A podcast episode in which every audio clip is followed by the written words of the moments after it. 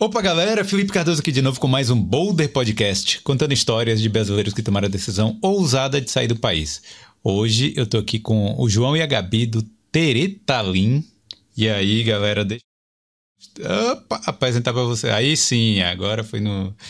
E aí, vocês já estão aí no ar. Podem falar. Ah, não, então já pode. E aí, pessoal, tudo bem? Opa. Aqui. Faz, tempo, faz tempo que a gente não. É, faz tempo que a gente não participa ao vivo. Participa então. ao vivo, então daí tá, agora que a gente tá se ligando que não tem corte, então vamos lá. Exato. Mas eu sou o João. E eu sou a Gabi. É, nós, obviamente, somos brasileiros, moramos aqui na Estônia há quatro anos e meio. Uhum. E vamos estar tá trocando uma ideia aí. O Teretalin, na verdade, ele é um projeto que a gente tem, que provavelmente a gente vai estar tá falando um pouco mais Teret... em detalhes. Eu já falei errado, né? Já falei errado aí. Teretalin. É que, é que, na verdade, eu acho que depende muito do sotaque da pessoa e ah. também se você. Porque assim, tere em estoniano é teré. Então, mas só que em português fica meio difícil de falar isso toda hora. Aí a gente fala teretalin, mas só que teretalin não tá errado. É, tá, é, tudo certo. tá tudo certo. Tá tudo certo. Mas significa o quê? Olá. Olá. Olá. É, é, é porque, é porque na, a nossa Tere. plataforma. É porque no nosso conteúdo a gente produz conteúdo em português e inglês. Sim. E teré é oi em estoniano. Olá, né? Então, no fim, ele é meio que a gente utiliza, utilizou esse nome para poder ser meio que universal, poder fazer o conteúdo em inglês, português e tudo mais. Entendi. Olha, e vocês falaram que estão há quatro anos e meio, né? Vocês moravam na Irlanda e já estão há quatro anos e meio. E eu tenho uma memória muito viva ainda que a Gabi produzia vídeos aqui, né? É, vou falar, né? Da seda. Que e, tipo, eu lembro que falava muito de Dublin e tal, então esse, tá muito vivo ainda na minha memória isso. E, pô, quatro anos e meio, né? Parece é um tempão, né? Um tempo já, já, já sabem, já entende bastante aí da Estônia, né? É, passa bastante rápido, assim, quando a gente para para pensar também, não parece que já faz tanto tempo assim. Hum. E mas acho que a Irlanda ainda ela está muito presente na nossa vida. A gente tem muitos amigos aí. A gente voltou recentemente pela primeira vez depois que a gente morou na Irlanda em setembro do ano passado. É, tipo reviver um pouco a nostalgia de morar aí.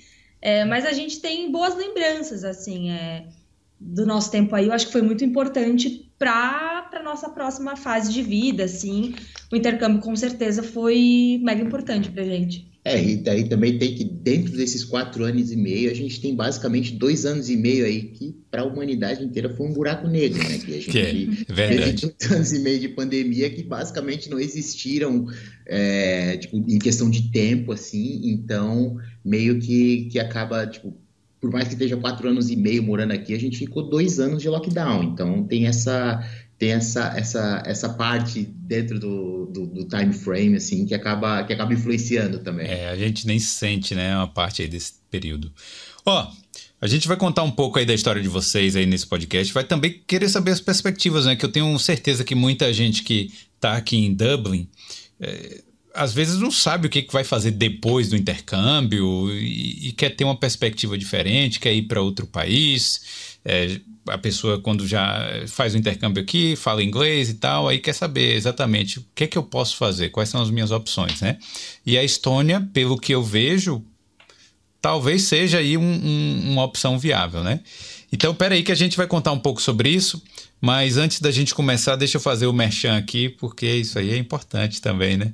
É, então, eu quero agradecer aos nossos patrocinadores aí, a Prática Consultoria, a BIM Consulting e a M HMH Beauty. Então, hoje eu quero destacar o apoio aí da Prática Consultoria para você aí que tem raízes italianas ou ainda né, não sabe se tem e tal, quer entender mais como funciona o processo da cidadania italiana, eu recomendo você procurar Prática Consultoria. É, eles são especialistas na, na cidadania via judicial, que é aquela é, cidadania é, que você reconhece sem precisar ir para a Itália, sem precisar daqueles trâmites lá. E tem muitas vantagens, né? Eu, eu conversei com a Jéssica Donelli, que é a fundadora da Prática, na semana passada, então dá uma olhada aí nesse, nesse podcast, que ela explica bastante aí, ela entende muito de cidadania italiana e explica muito das vantagens. Por exemplo, uma vantagem é você dividir os custos com, com familiares, entendeu? Você pode ir com juntar alguns familiares e entrar com o processo junto. E dividir esses custos aí da cidadania. Então vale muito a pena. Entra lá no Instagram, prática.consultoria.ci. QR Code está aí na tela, o link está na descrição. Beleza? Então é isso aí. Obrigado a prática. E eu. Então é isso, ó, galera. Quem quiser mandar perguntas aí, pode ir mandando no chat. E também, se quiser apoiar a gente aí com o super chat, fique à vontade. Beleza? Vou voltar aqui para a tela. Aê! E aí, pessoal? Então vocês. Queria saber um pouco mais de vocês aí antes da, da Irlanda, como é que começou a jornada aí de intercâmbio, né? Antes aí, o que, é que vocês faziam no Brasil? É, eu, eu, fui, eu fui o primeiro a, a me mudar para o intercâmbio, foi em janeiro de 2014. Eu morava no Brasil e fui fazer intercâmbio na Irlanda. Na época, a Irlanda caiu meio que de, de sopetão, assim, foi meio que assim, eu tinha... Meu sonho era ir para o Canadá, só que eu não tinha o dinheiro para ir para o Canadá e eu tinha todo o dinheiro para ir para Irlanda. Daí eu falei, pô, então vamos ver qual é que é. Eu só não queria mais, naquele, naquele momento eu sentia que eu queria fazer intercâmbio, não queria mais ficar no Brasil e fui fazer intercâmbio em 2014. Aí eu estudei na, na Cera College, estudei lá, depois de um tempo eu também comecei a trabalhar lá. E em 2014 eu fiquei no, na Irlanda, voltei para o Brasil em 2015 e daí em 2016 eu fui de volta para Irlanda e daí eu fiquei, tô até hoje morando fora. Eu também passei por, por esse essa coisa aí de voltar para o Brasil. É, e aí não deu muito certo, peguei e voltei para cá. Com você aconteceu algo parecido, então. É, não, foi aquele negócio. Na hora que eu voltei em 2015 para o Brasil, foi talvez o ano mais longo da minha vida. Porque assim, eu saí, eu saí aquele negócio, saí em 2014 da Irlanda meio que sem vontade de ter saído. Naquela época ainda era diferente, porque o visto era aquele que. O visto de estudante era de um ano, agora é oito meses, naquela época era um ano, era seis meses de estudo e seis meses de férias. Era e maravilha. Aí, acabou, quando acabou as férias, falei, ah, tá, vou voltar para o Brasil, porque era, a princípio a primeira ideia era um ano de ficar um ano fora e voltar para o Brasil, só que desde 2015 eu não, simplesmente não consegui mais me adaptar. Fiquei, enquanto na Irlanda, sei lá, levou pouco tempo, meses para se adaptar ali naquela correria de intercâmbio, no Brasil, um ano de volta, fiquei o ano inteiro sem conseguir. E aí, 2016, eu lembro que o Thiago da Cera, que eu tinha trabalhado lá na escola, eu tinha feito uns estágios na escola nesse período de 2014, Perguntou, e aí, cara, tá afim de voltar? Como é que é? Não sei o que. Eu falei, pô, velho, vamos voltar então. Daí voltei lá e ficamos lá até, até antes de se mudar para cá. É, e comigo a gente se conheceu em 2015. Aí, começo de 2016, uh, um pouquinho antes do João ir para o intercâmbio, a gente acabou ficando junto. E aí a gente ficou basicamente um ano de, de namoro à distância. Eu fui visitar ele em 2016, meio do ano, fiquei uns dias na Irlanda. E aí depois voltei já com cabeça para voltar para o intercâmbio e em dezembro de 2016 eu me mudei de vez para fazer intercâmbio e tal. É. E aí ficamos lá até fevereiro de 2019. E aí, como é que como é que foi essa experiência para vocês aí da, da Irlanda? Mudou muito a cabeça de vocês? Pô, com certeza, eu acho que é, abre umas, assim, sei lá, abre um, a cabeça mesmo, assim, de que o mundo é tão grande e a gente não sabe, assim, né? Que tem muita coisa para a gente poder ver, tem muita coisa para a gente é, experimentar, tanto lugar diferente, enfim, não sei, é realmente você vê que a vida existe vida fora do teu da tua bolha ali, né? E que as coisas são diferentes e que é, não é tudo fácil, que não é tudo de mão beijada, né? Então, eu morava com meus pais antes de sair do, do Brasil, então era aquela vida de, de morar com os pais e tudo mais. Então, é, saindo do Brasil, tendo problema para achar acomodação, enfim, tudo isso são coisas que, sei lá, te abre a cabeça e te começa a fazer enxergar de outro jeito. Te faz é, crescer também, né? Exato, porque eu vejo que tipo, o pessoal, quando ele vai fazer intercâmbio, obviamente a gente vai encontrar pessoas de backgrounds completamente diferentes.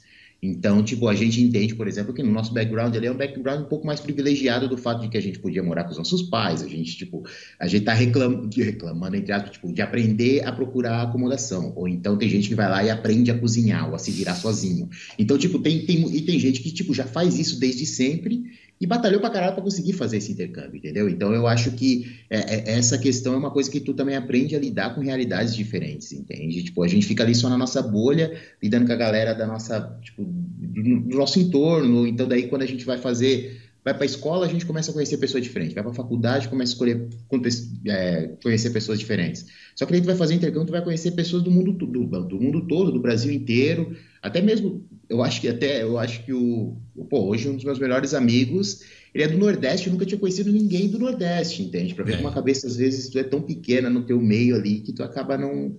É, porque a gente é do Sul, né? A gente é de Santa Catarina, então é, tinha muita gente sempre muito de São Paulo, assim, mas a gente não encontrava muitas pessoas de Santa Catarina e tal. É, então a gente acabava tendo amigos assim de outros estados. E aí era também louco saber como o Brasil era grande, assim, tipo, é, e que as realidades eram diferentes, que os sotaques eram diferentes, que os nomes das comidas eram diferentes, que, sei lá, tudo era diferente. Isso dentro do próprio país. E aí você expande para um, um, outro lugar, enfim, é, várias mudanças. E, mas eu acho que, que assim foi fundamental para sei lá, para fazer a gente crescer mesmo. Eu acho que eu não uhum. cresceria tanto se eu estivesse naquele tempo no Brasil, assim, enquanto eu estivesse no intercâmbio. Ah, isso aí, com certeza. E você não pensou em voltar para o Brasil depois, não, Gabi? Porque é, cometer aí esse. Não, não vou dizer que é sacrilégio, mas assim, essa, essa parada aí que o João passou, que o João fez de ficar um ano lá depois do intercâmbio? Não, acho que para mim não, não bateu essa vontade de voltar para o Brasil. Claro, eu, eu fui algumas vezes, no, depois do meu primeiro ano, eu fui para o Brasil no final do ano, então, assim, até consegui com bastante frequência, é, mas, tipo, voltar, voltar nunca foi, nunca passou, assim. Eu acho que a gente entendeu quando era o nosso momento de sair da Irlanda, mas não necessariamente que deu vontade de, de voltar para o Brasil, assim, é, para ficar, né? Para viajar e para curtir a família é sempre muito bom. É. Né, e, e, conta um pouco da rotina de vocês aqui na, na Irlanda. O que é que vocês faziam aqui? É, conta um pouco dos, dos trabalhos de vocês e tal. É, eu, eu na verdade, quando, quando, a gente, quando eu cheguei na, na Irlanda em 2014, Aí eu estava estudando na época, depois que daí faz toda aquela correria para começar acomodação, arrumar trabalho e tudo mais. Na escola, na Cera College, onde eu estudava, tava, o time ainda não era tão grande quanto é hoje. A escola, a escola já era nesse, naquele prédio lindo que é até agora, mas só que ela também não estava tão grande quanto ela está hoje. E daí, na época, eu lembro que eles estavam precisando de um estagiário para trabalhar nas redes sociais. Hum. Aí eu entrei de estágio nas redes sociais lá trabalhando com o pessoal. E aí eu fazia, fazia estágio lá, daí às vezes fazia alguns bicos por fora, mas só que era a maioria tudo de estágio para lá. E quando eu voltei em 2016, eu já voltei para trabalhar no, no, time do Marketing Brasil da escola. Hum. Então comecei trabalhando com o pessoal ali na, na venda de, de intercâmbio e tudo mais. O time era bem grande. E aí depois eu comecei a cuidar do time do Marketing Brasil ali até quando a gente, a gente saiu. Entendi. É. E você, Gabi? É, para mim, quando eu cheguei também na 2016, final de 2016, também acabou que eu consegui começar a trabalhar na escola, eles estavam precisando, queriam começar a fazer vídeo para brasileiro no canal do YouTube da Seda. E aí, eu sou jornalista de formação, assim, mas é, vídeo não era a minha, a minha, assim, minha pegada, não tinha experiência e tal, mas eu tinha experiência com comunicação. E aí o Thiago na época falou: Olha, tô precisando, quer? Eu falei: Pô, quero, né? tipo, Sim. não sei fazer, mas vamos lá. E foi assim: eu comecei fazendo os vídeos pro canal da Seda. É, qualidade não tão boa. Não, era, eu lembro que era bom, os vídeos eram bons. Tipo, era coisa assim que começou mesmo aquela coisa de bombar mesmo, a, a, a mostrar a Irlanda, né? Era não era só, ah, tá aqui a escola e tal, era uma coisa de mostrar mesmo a Irlanda, a realidade daqui, né? É. Isso, isso, foi, isso foi uma coisa que eu, que eu sempre gostei muito da, da escola, foi justamente tipo, a visão do Thiago, de toda a equipe ali, que era meio que de testar coisas diferentes, tá ligado? Tipo, testar, vamos, tá, vamos ver, vamos ver qual é que é, vamos ver se dá certo, vamos fazer esses vídeos da Gabi, a gente também, na, na época que, quando eu tava cuidando do time do, do Marketing Brasil, a gente começou a fazer essas parcerias com influências, começou a trazer galera pra, tipo, divulgar a escola, mas também divulgar a Irlanda pro Brasil e tudo mais, então era bem legal, a gente aprendeu muita coisa nesse período, muita, muita, muita, muita coisa dentro, dentro desse período, além do inglês, né? Que obviamente Sim. vai vindo junto com você, tipo, tanto na hora que você está estudando na escola quanto no teu dia a dia, então você vai aprendendo muita coisa. Só que daí chegou um momento que a gente tava tipo assim, pô, cara, já estamos. Porque daí já fazia. Eu tava somando acho quatro anos, quatro anos e meio que eu tava morando aí. E daí eu falei, pô, cara, tá, acho que tá na hora de, de mudar. A gente já tava, tipo, meio que naquela correria, a gente já tava casado. Uhum. E aí, aí na Irlanda tem muito aquela, em Dublin principalmente, tem muito aquela pegada de, de fazer. Ah, é, desculpa, pessoal, o barulho de cachorro, ele só tem um pouco de. Daqui a pouco ele desce. Como é que é o nome aí dele? Chico. Chico. Chico. Aí, aí, a gente pegou e, e tava na hora de sair, assim, a gente percebeu que, pô, tinha muito aquela parada assim, pô, a gente tava, era o casal, mas só que daí tinha que dividir casa com outro casal, e é. daí a gente não conseguia muito ter aquela privacidade que a gente estava querendo depois de já estar tá casado e tudo mais. É, é eu realmente. Acho que uma coisa que a gente sabia, assim, é, é que a gente não queria fazer faculdade, a gente porque a gente já era formado no Brasil, né? Então, para nós, assim, não fazia muito sentido fazer uma outra faculdade. Sim. A gente não queria fazer um outro intercâmbio em outro país ou alguma coisa do tipo. Então, era assim, beleza, o que que, o que, que há pra gente além daqui, né? E não queria voltar para o Brasil também, imagino. Não queria voltar para o Brasil. Então, a gente chegou no ponto que talvez muitas pessoas chegam assim, né? E aí cada um, enfim, decide o que é melhor para si ou que acha que está na hora mais, é, mais correto, enfim. Mas só que é até um, um né, nessa parte é que só, tipo, a nossa, a nossa decisão de sair foi justamente pelo fato de que a gente percebeu que estava na hora de, de, fazer uma coisa nova. É, não, não foi por conta de visto, por exemplo, que daí na época eu estava com visto de trabalho, então a gente poderia ter continuado na Irlanda. Foi só porque a gente sentiu que, pô, a gente tinha certeza que ali não era o lugar no momento que a gente queria ficar para sempre. Só que a gente também não queria voltar para o Brasil. Então a gente começou a procurar opções onde poderíamos ir, porque nenhum de nós dois tem cidadania europeia, por exemplo.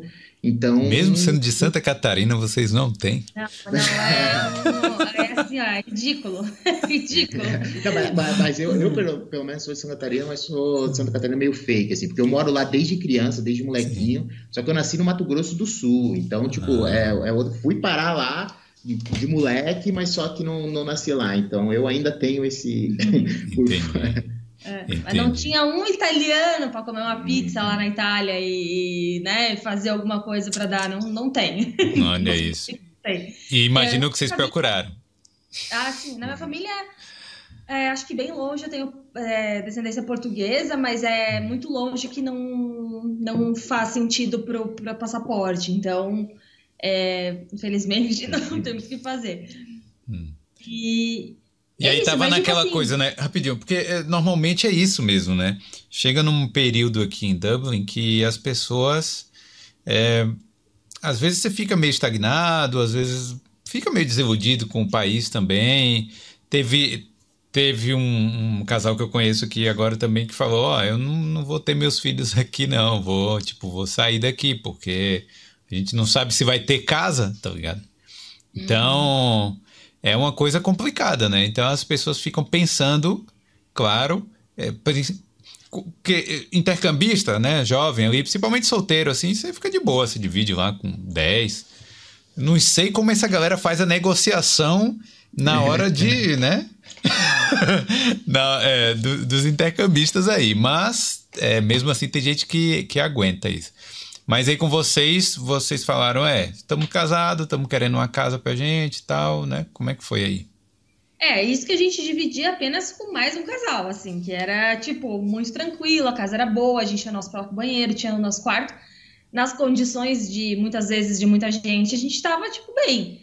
Mas a gente sabia que a gente queria ter essa privacidade e a gente sabia que na Irlanda, dificilmente a gente conseguiria, até porque o preço de um aluguel é muito caro, ah, né, com, com os salários que a gente tinha, não, não o, custo, o custo não batia. É, e aí também, tem, claro, tem várias coisas do país que nem tudo é perfeito, né? Você começa a, a perceber coisas que você gostaria que fosse diferente, é, coisas que te incomodam, enfim. É, então, para a gente chegou meio que os pontos negativos estavam um pouco maiores que os positivos. Sim. Então a gente falou, pô, eu acho que agora é a hora de a gente de a gente ver o que a gente vai fazer, porque é, tu não precisa ficar sempre no mesmo lugar, sabe? Tu tem direito de ir e vir, de, tu, de buscar o que é melhor para você, seja a hora que for. E se fosse pra gente, sei lá, voltar pra Irlanda, se a gente quisesse, né, a gente tentaria também. Mas eu acho que chegou no momento que a gente queria arriscar, assim, queria tentar alguma coisa nova é, para ver se, se, se, valeria a pena, assim. É. Não, e, e, eu acho que foi uma solução diferente, né? Porque quando. Pô, falar a verdade, né? Ninguém escuta muito falar da Estônia. Né? Não, isso. É, hoje em dia eu vou dizer que tá, a galera já conhece bem mais, assim, porque. É, tá por causa, do, por causa assim. da Wise. Também. Também, também, mas eu digo por causa de, das empresas e por causa de, sei lá, é, tem um cenário de startup muito forte aqui. Aqui também tem um visto de, de, de para nômade digital, enfim. Então, tem várias coisas que estão trazendo a Estônia no, no mapa, assim. Até teve uma matéria no Fantástico, acho que foi em 2018, se eu não me engano, sobre a Estônia. Então, várias coisas vão trazendo ela para o mapa.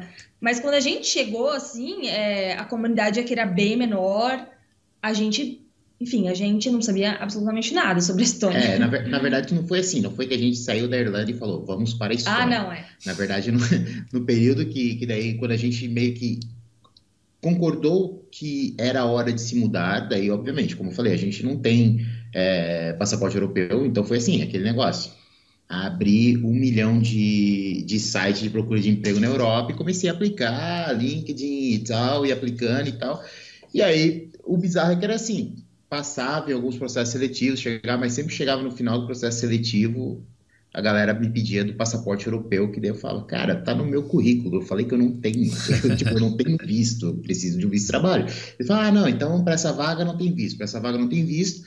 Aí nós tínhamos, tinha um casal de amigos nossos que moravam aqui já, é, inclusive é até engraçado porque é, a, Gabi e o Pedro, e os dois também trabalhavam na seda antes, então daí eles já estavam morando aqui, trabalhando para a Wise, e daí a Gabi pegou e falou, pô João, eu tô trabalhando nessa empresa aqui e tal, é muito da hora, eu acho que talvez tu ia curtir, aí apliquei para vaga e, e, rolou, rolou, pra, daí era a Wise, que, que antes se chamava TransferWise e agora é Wise, Aí, eu, na época, eu lembro que foi até porque eu já era cliente da, da, da TransferWise na, quando eu morava na, na Irlanda para mandar dinheiro para o Brasil e tal.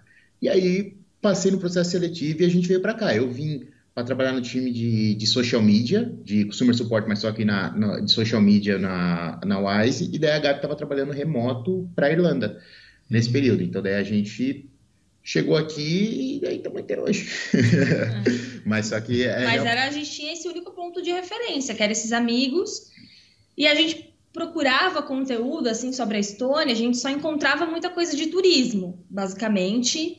E o que a gente encontrava em português era português de Portugal, basicamente, não tinha muita informação em português sobre a Estônia. Então, isso era quando a gente chegou aqui, já desde o 2019, começo de 2019, a gente já falou, tipo, meu, a gente precisa fazer alguma coisa, a gente precisa lançar alguma coisa. Nós, tipo, o João é publicitário, eu sou jornalista, a gente tem trabalhou basicamente a, a background bastante em criação de conteúdo de diferentes formas. Tava trabalhando com isso na Irlanda porque eu fiz os vídeos para seda, mas depois eu passei a escrever para o blog, a, fazia um pouco de, de marketing na escola também, então estava sempre envolvida com isso. Então eu falei para o João, a gente precisa criar um negócio nosso. E paralelo tinha o meu canal do YouTube, é, o Gabo Viaja, que, enfim, morreu aí um pouco, mas na época eu tinha, era mais ativo. Eu continuei fazendo algumas coisas sobre a, sobre a Estônia aqui para cá, mas é aquele primeiro ano de adaptação, né? Primeiro ano de entender o país, o João estava num emprego novo, eu, enfim, estava trabalhando remoto, depois eu logo também consegui um emprego. É, e aí foi aquele primeiro ano. Hum. Mas a gente sempre teve em mente assim que a gente poderia ajudar as pessoas que já estiverem no nosso lugar e que viriam para a Estônia e não encontrariam informação, assim, sabe? É, e principalmente dos brasileiros, porque o visto é diferente dos europeus, as coisas funcionam diferente, a gente sabe as coisas que a gente precisa saber, então é, surgiu muito dessa falta de informação em português realmente, e que daí surgiu o Teretalho. É. é Deixa eu perguntar, você falou aí do visto. Como é que funciona para um brasileiro trabalhar aí? É, é, igual nos outros países da Europa? precisa de um. É burocrático? Como é que funciona esse processo do visto? Ah, na, na, verdade, essa é uma coisa, por exemplo, para a galera que está que tá assistindo, que está escutando e mora na Irlanda, aqui a gente pode dizer que o visto é bem mais descomplicado do que é na Irlanda em si. Porque daí eu lembro, quando a gente estava aí, daí, na época ainda, é, é até bom um, um parênteses aqui, porque talvez as nossas informações com relação ao visto da Irlanda hoje estejam um pouco defasadas, porque já fazem quatro anos e meio que a gente se mudou, mas só que na época, por exemplo, tinha o visto de estudante, aquele de oito meses, normal e tal, que depois de dois anos você tinha que ou ir para uma faculdade ou ter o visto de trabalho. Sim. Aí, aí na época eu estava com visto de trabalho, só que na, nessa época que a gente se mudou, ainda o visto da esposa não deixava trabalhar. Sim. Daí, então. Se fosse o General Skills, né? Se fosse o General Work Permit, né? Aí eu acho que isso deu uma mudada, mas enfim, daí a gente se mudou para cá. Quando a gente vem para cá, não tem essa diferenciação de visto entre visto de estudante ou visto de trabalho, por exemplo. Hum. Não tem essa, essa diferenciação, porque assim, você tem aqui o que eles chamam, você tem o Devisa, que é um visto um pouco é, como se fosse um visto de entrada, mas só que você também tem o TRP, que é o Temporary Residence Permit. Então, esse visto é o mesmo que é dado, seja você estando aqui para trabalhar, seja você estando aqui como esposo, seja você estando aqui para estudar. Então, esse visto ele te dá direito a trabalhar, estudar, tipo, te dá visto a te dá o direito de viver temporariamente aqui como um residente. Mas qualquer um pode, qualquer pessoa pode aplicar para esse visto? É, ele tem que estar, tá, ele ele tem que, tem que aplicar em conjunto com o teu órgão, né? Então, se você vem para estudar com a faculdade, ah. a faculdade é o teu sponsor. Se você vem para trabalhar, o trabalho é o teu sponsor. Né? Enfim, ele, ele tem sempre aliado com alguma coisa. Se você é familiar, o teu esposo é teu sponsor. Mas o que você pode fazer com ele é a mesma coisa. Eu, por exemplo, meu visto é conectado com o João. Então, ele é meu sponsor porque eu sou a esposa dele. Mas os mesmos direitos que ele tem de trabalhar, estudar, tal, tal full time, o que quiser, eu também tenho. Entendi. Então, não tem muito essa diferença de visto de estudante, visto de não sei o quê. Claro, tem a aplicação e tudo que daí é coisas diferentes, porque os objetivos, né, os, é, os que você está aqui no país são diferentes, mas a tua permissão, a tua o que tu pode fazer é igual, porque é um visto de residência. Então eles é como é uma pessoa que está residindo no país. Então Entendi. tem o direito de trabalhar, tem o direito de estudar, tem, enfim, tem o isso. E não tem essas coisas das horas, essas coisas assim, entendeu? Entendi. É bem menos burocrático, então. Bem menos burocrático. É, por exemplo, se você vem aqui e, sei lá, passou na, no vestibular para faculdade, ou então está fazendo mestrado, ou enfim, e aí esse visto te, a, a, faculdade te deu o TRP, porque também vai depender do nível do estudo que você está, por exemplo. Se eu não me engano, se você está fazendo faculdade, é o Devisa, que é um visto um pouco mais curto, hum. E aí depois nos outros, tipo, você pode ter esse TRP. Aí com o TRP você vai poder, por exemplo, durante a sua faculdade, arrumar um trabalho mas só que, obviamente, o foco do teu visto é a faculdade. Então, vai ter o teu attendance, vai ter as coisas da tua faculdade, mas não é como, por exemplo, na Irlanda, ah, sei lá, tu vai estudar inglês, aí durante as aulas você pode trabalhar só part-time, e nas férias você pode trabalhar full-time, entende? Que é uma coisa é, que não serve para nada aqui também, né? Vamos, é. vamos combinar. é. Mas aí, então, aplicando para isso aí, então você tem... É, você consegue ficar um tempo, trabalhar e tal. Tem período, tipo assim... É, sei lá, seu contrato é de dois anos, né? Tô, tô chutando aqui. Vamos supor que você tem um contrato de dois anos, aí você tem que ficar naquele período, aí tem que renovar. É, é, quando é faculdade, acho que normalmente são dois anos, se eu não me engano, porque daí é o tempo do, do, teu, do teu curso ali, né? Que tu vai ter o coisa. Quando é um visto de trabalho, é, uma empresa, ele pode ser de até cinco anos. Então, normalmente ele é emitido por cinco anos, mas na lei é até cinco anos, então pode ser que seja emitido um pouco menos. Por exemplo, meu primeiro visto aqui, o do João foi emitido por cinco anos, o meu foi emitido por dois. Hum. Mesmo o meu estando conectado ao dele. Entendi. É, é porque, tipo assim, por exemplo, o meu, na hora que você chega e eles te dão um visto de cinco anos, esse visto está relacionado à sua empresa. Então, vamos supor que nesse metade do período, sei lá, depois de um, dois, três anos, você sai da sua empresa, aí você não tem mais esse visto com a empresa. Então, digamos que teoricamente você não tem esse visto. Então, ou você vai precisar de outra empresa, obviamente tem um tempo para você arrumar um emprego e tudo mais e ter um novo sponsor do teu visto, entende? Mas só que, por exemplo, é muito mais fácil você também conseguir é, desassociar o teu visto da empresa.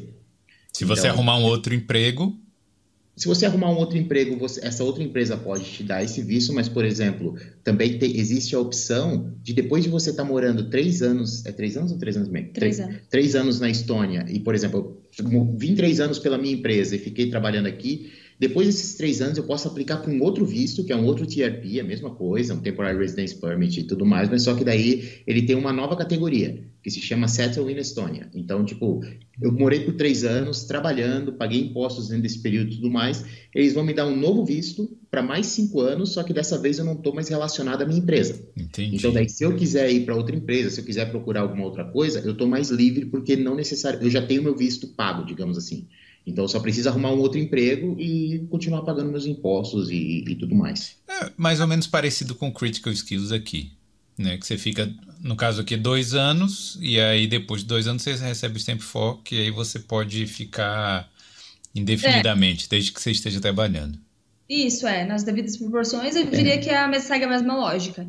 E, mas enfim, é que a história é visto é bem sempre é, bem é, confuso, bem, né? Mas, tá mas fica tranquilo, aqui é parada assim, mas só que é a experiência de vocês aqui, né? Claro, é quem quiser saber exatamente tem que pesquisar a fundo. Né? Exato. Mas é, o que a gente percebe é que aqui é, a empresa tendo o status para te emitir o visto e tal, não importa muito a tua profissão, assim, porque é, aí tem muito do critical skill, se você é isso, se você é aquilo, se você é mais rápido, se é mais devagar, não sei o que, não sei o que. Então tem muita muita quebra, assim, né, no visto. Hum. E aqui a gente entende que é uma coisa mais única, sabe? É claro, tem algumas diferenciações se você é top especialista, se você é IT, se a empresa é startup, sempre tem algumas diferenças é, nas aplicações, mas é um processo mais unificado, assim, sabe?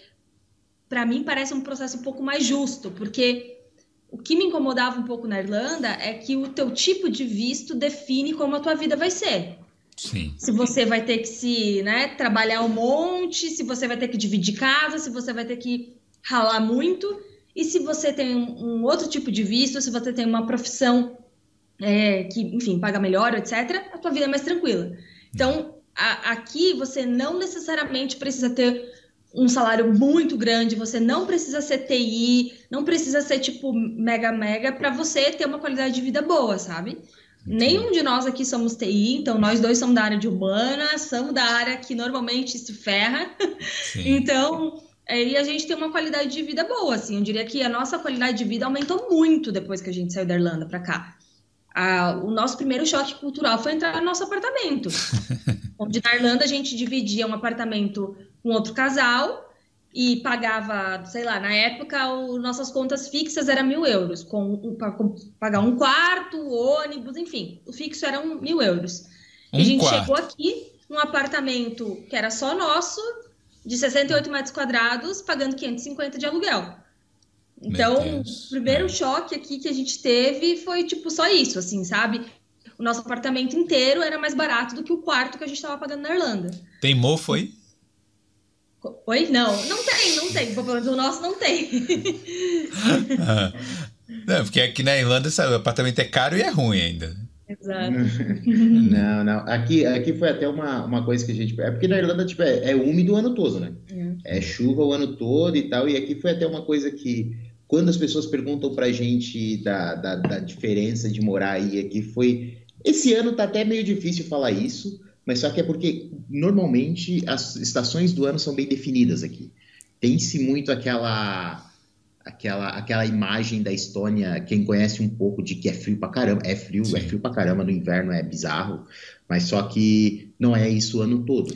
Cara, olha, eu, eu vejo assim, eu, eu fico com inveja, na verdade, porque eu vejo a galera da, da Noruega, da Dinamarca, da Estônia, da Rússia, da Ucrânia saindo de camiseta no, no verão. Aqui em Dublin, impossível. Dá. Choveu todos os dias do, do ano, do, do mês de julho, choveu todos os dias. Cara, ó que absurdo é esse. E aí, vocês aí, num país que é teoricamente gelado, o verão é top. Então, para mim, eu eu ia preferir um clima assim. Né? É, não, aqui, aqui o verão realmente, tipo, esse, esse ano ele tá até um. Eu acho que talvez os quatro anos e meio que a gente tá morando aqui é o pior verão que a gente pegou, mas é, mais, é o pior mais pelo fato da chuva em si e que não chegou aquele calor que é. a gente chegou a pegar nos outros anos, tá? É, a gente teve, acho que uma semana que deu um calor realmente ali na, na faixa dos 30 graus. Ah, não, não, nem chegou a 20, chegou uns 27, eu acho que foi o que é, chegou. 27 tá ótimo. É, mas é, normalmente é mais calor. Mas eu tô na esperança que agosto, agosto vai, vai vir. Mas só que a gente já chegou aqui a pegar 30, 30 e tantos graus e tal. E daí é bizarro, porque assim, a casa ela é preparada para segurar calor. Hum. Então, quando passa dos 25 dentro de casa, fica horrível ficar dentro de casa, assim, fica é um eu, forno. Eu lembro até quando a gente chegou aqui foi era fevereiro. Então ainda estava ali no inverno, aqui estava frio pra caramba. A gente veio do aeroporto direto pro apartamento que a gente mora até hoje. E daí, na hora que o landlord estava mostrando o apartamento, a gente viu que tinha um ventilador de teto. Só que a gente chegou, tava fazendo tipo menos 18, sei lá.